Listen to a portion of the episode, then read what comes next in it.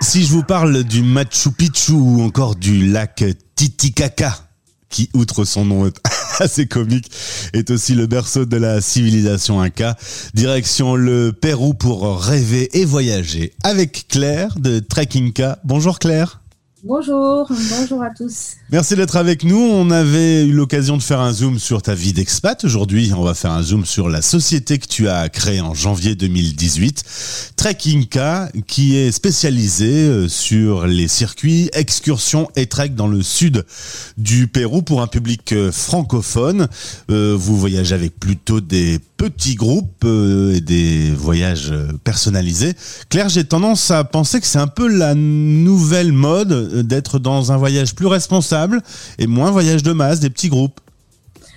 Euh, oui, je pense que ça, j'espère aussi que ça, ce sera une tendance dans le futur. Et euh, je pense qu'effectivement, la crise actuelle du Covid a permis de prendre conscience de, beaucoup de choses, et notamment de celle-là, d'un voyage peut-être différent et plus en accord avec euh, les populations, la nature, plus de respect aussi. Donc, donc ouais. C'est une tendance qui va s'affirmer euh, clairement. Alors, vous prenez un vol international, vous atterrissez à Lima. Là, Trekkinka prend le relais. On va tout de suite régler un petit problème qu'on a appelé coronavirus un peu partout sur la planète. Oui, euh, évidemment, le Pérou euh, a traversé également cette crise sanitaire. Aujourd'hui, ça va mieux. On peut y rentrer dans le pays juste avec un test, pas forcément une vaccination. tout est ouvert, mais il faut utiliser le masque. Tu me disais même parfois un double masque. Alors ça, j'avais jamais entendu. Ouais, c'est pas c'est pas très agréable non plus à vivre. On est tous complètement quoi. Dans certains endroits, pas partout, hein, je, vous rassure, mais dans certains endroits, effectivement, il est demandé un double masque et une visière. Alors euh, ça peut être assez impressionnant et puis du coup un peu difficile pour échanger avec les gens dans la rue quand on a tout ça. Mais euh, c'est surtout dans les bâtiments administratifs, centres commerciaux, voilà, les, euh, les banques, ces endroits-là. Mais sinon, effectivement, il faut un masque et, partout dans la rue, les gens portent le masque au Pérou. Il y a aussi un couvre-feu entre minuit et 4 heures. Ça, c'est au moment où on se parle. Avec ce Covid, on ne sait jamais comment les choses évoluent. Mais pour l'instant, voyager au Pérou, c'est possible. Donc, on va partir sur ce post-là. Ça te va? Ouais, avec plaisir. Alors, euh, justement, fais-nous maintenant rêver. Au sein de l'agence que vous avez créée, vous organisez donc des, des séjours, des circuits. Euh, qu'est-ce qu'il faut voir absolument quand on vient au Pérou? Alors, il y a énormément de choses à voir au Pérou. Le Pérou, c'est un pays qui est d'une diversité assez folle, avec trois régions très différentes, l'Amazonie, les Andes et la côte, qui est très désertique. Nous, on est plutôt spécialisé sur le sud du Pérou. Euh, le Pérou, parce que c'est trois fois et demi la France, hein, donc euh, il faut à un moment donné, euh, je pense, faire des choix. C'est compliqué en trois semaines ou quinze jours de faire tout le Pérou. Euh, donc du coup, quand on arrive à Lima, l'idéal c'est de passer euh, faire un premier stop à Arequipa, qui est une ville euh, située à 2500 mètres d'altitude, une ville très très très belle. C'est une grande ville, mais une ville qui vaut le, le coup d'être découverte. On appelle la ville blanche. Elle est entourée de trois volcans. Euh, et pourtant, elle est dans le désert, donc c'est super euh, intéressant à, découvrir. Et ça permet de faire un palier euh, pour éviter effectivement le mal des montagnes qui saisit la plupart des gens qui, qui, viennent au Pérou parce que, bah voilà, après dès qu'on monte dans les Andes, Cusco, le lac Titicaca dont on parlait tout à l'heure, c'est 3500 mètres jusqu'à 4000 mètres d'altitude pour le lac Titicaca. Donc, euh, mieux vaut faire un petit stop à Arequipa, découvrir cette région-là, et puis ensuite monter progressivement vers Cusco ou le, lac Titicaca. Ah, le, mal des montagnes, euh, ça donne des maux de crâne, euh, on a un système digestif un peu perturbé, donc cette étape, ce palier, permet au corps de s'habituer. Exactement, et de s'habituer en plus, encore une fois, vraiment dans un endroit qui est chouette, donc autant, autant en profiter. et alors, si tu nous emmènes au lac Titicaca, qu'est-ce qu'on va voir? Alors le lac Titicaca, moi je le conseille vraiment à tous, alors qu'il y a plein de gens qui sont assez, euh, ils ont pas trop envie d'y aller parce que il a une réputation d'être très très touristique et c'est pas faux, c'est vrai.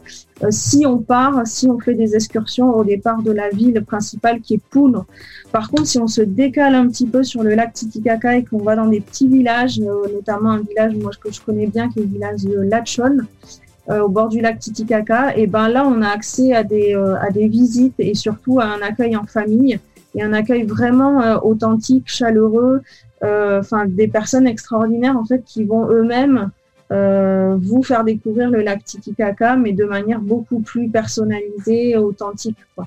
Et, euh, et le lac Titicaca, bah, c'est aussi découvrir ces fameuses îles flottantes euh, où vivaient les Ouros, où vivent encore les Ouros, donc c'est une population des Andes, sur des îles construites en roseaux.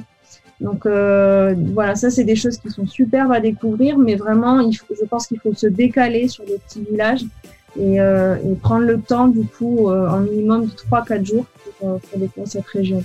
Si on est fasciné par euh, la civilisation Inca, on va vraiment voir des, des lieux magiques Ouais, euh, en fait, euh, quand on est sur le, le, le, lac Titicaca, il y a trois îles, et donc les Ouroches, je vous en parlais, il y a Taquil et il y a Amantani. Et à Amantani, il y a notamment deux sites euh, archéologiques sur, posés sur l'île euh, qui font l'objet d'une très belle promenade en fin d'après-midi, notamment, je vous conseille, parce qu'il y a un coucher de soleil qui est splendide. Et on découvre deux sites un cas très connus ouais, sur les, les, deux îles qui valent vraiment le coup. Ah, je veux venir, Claire, je veux venir. euh, Machu Picchu, qu'est-ce qu'on peut y voir? Et puis après, bah, après le lac Titicaca, pourquoi pas, bah, effectivement, surtout aller à Cusco, qui était la capitale des Incas, l'ancienne capitale Inca, euh, qui, elle, est le point de départ pour aller découvrir effectivement le Machu Picchu. Le Machu Picchu, c'est à 100 km de Cusco en vol d'oiseau. Mais pour y aller, en fait, il y a plein de possibilités parce n'y a pas de, de, route qui emmène au Machu Picchu. Donc au Machu Picchu, on peut y aller soit en train, soit euh, en trek. Alors l'idéal de l'idéal, c'est quand même de faire un trek parce que bah, ça nous plonge progressivement quand même dans la découverte de ce Machu Picchu. Ça, ça apporte encore plus de piquant parce qu'on commence à marcher sur 5, ça dépend des treks, hein, 5, 3 ou, ou 4 jours. Et, euh, et, on y va progressivement et du coup bah le voilà la cerise sur le gâteau voire le, gâteau sur la cerise et ben c'est de découvrir le dernier jour de Machu Picchu. Alors on va mettre le lien de l'agence Trekking K dans ce podcast. Il faut aussi rappeler que toute personne qui participe euh, à un circuit euh, proposé par Trekking K, il y a une, une, partie un pourcentage qui est reversé à une association que vous avez créée qui est basée elle en France et qui sert à soutenir des projets éducatifs et culturels. Vous avez par exemple récemment créé une bibliothèque et une ludothèque pour les enfants péruviens. Oui, tout à fait. On a, pour nous, ça avait du sens en fait dès le début hein, de la création de notre agence que de, le, lier avec une, un, un, une association, quoi. que ce soit vraiment euh, que le tourisme génère aussi euh, des revenus pour les populations. Euh, et, euh, on, a plutôt axé nos actions en vis-à-vis -vis des enfants des écoles. Ça, c'est quelque chose qui tenait à cœur à Juan, à mon mari, parce que bah, lui, il vient de là-bas, il connaissait vraiment la situation, et pour lui, c'était inimaginable de pas prendre en compte ça. Quoi. Donc effectivement, on a travaillé avec euh, une école et, euh, et, ça nous a permis, on a fait plein de projets avec eux, mais le, le, le, on a terminé du coup par la visite du Machu Picchu euh, sur deux jours avec les enfants de l'école.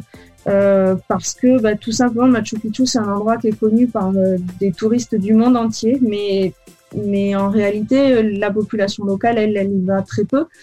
Pour des questions de moyens certes, mais aussi parce que pour eux le Machu Picchu c'est pour les touristes, ça leur appartient pas, alors que pour nous ça avait vraiment du sens qu'ils découvrent leur patrimoine, leur histoire et qu'on leur donne accès aussi à, ça quoi.